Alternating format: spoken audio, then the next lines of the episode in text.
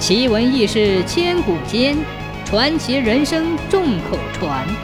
千古奇谈。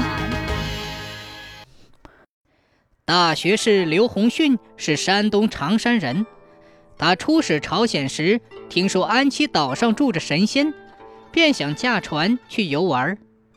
朝鲜大臣都说不能随便去，要他等候小张，因为安琪岛与世隔绝。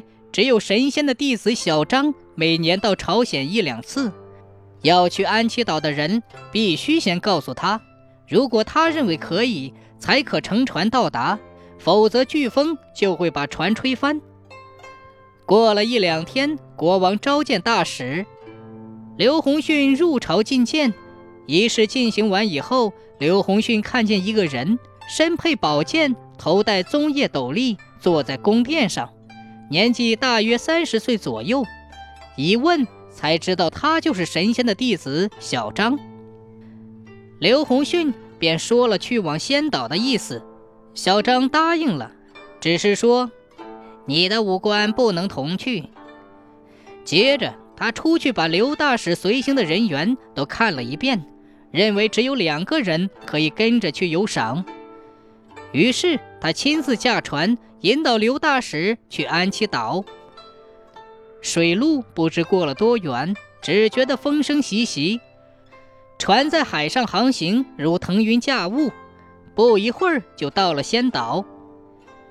这时正是深冬季节，上岛后却觉得气候温和，岩谷中山花遍开。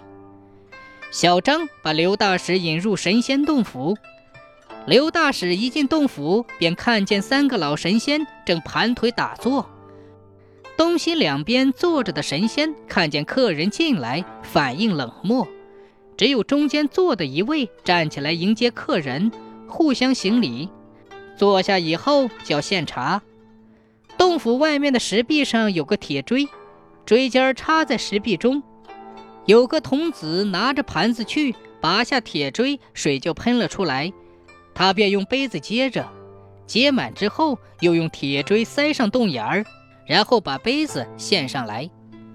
杯中的水呈淡绿色，尝一口，冷得亲牙齿。刘大使怕冷，不敢喝。老神仙回头用下巴对童子示意，童子把杯子拿走，又在原处拔出铁锥，盛满一杯，端了回来。这次情况不同了。杯中的水香味浓烈，热气腾腾，好像刚从热锅里倒出来似的。刘大使暗暗惊异，他又向神仙打听自己的命运吉凶。神仙笑着说：“哈哈哈哈哈！世外之人不知今世何年何月，怎么知道人间的事情？”他又问返老还童之术，神仙说。这不是达官贵人所能做到的。坐了一会儿，刘洪勋便起身告辞，还是那个小张送他回去的。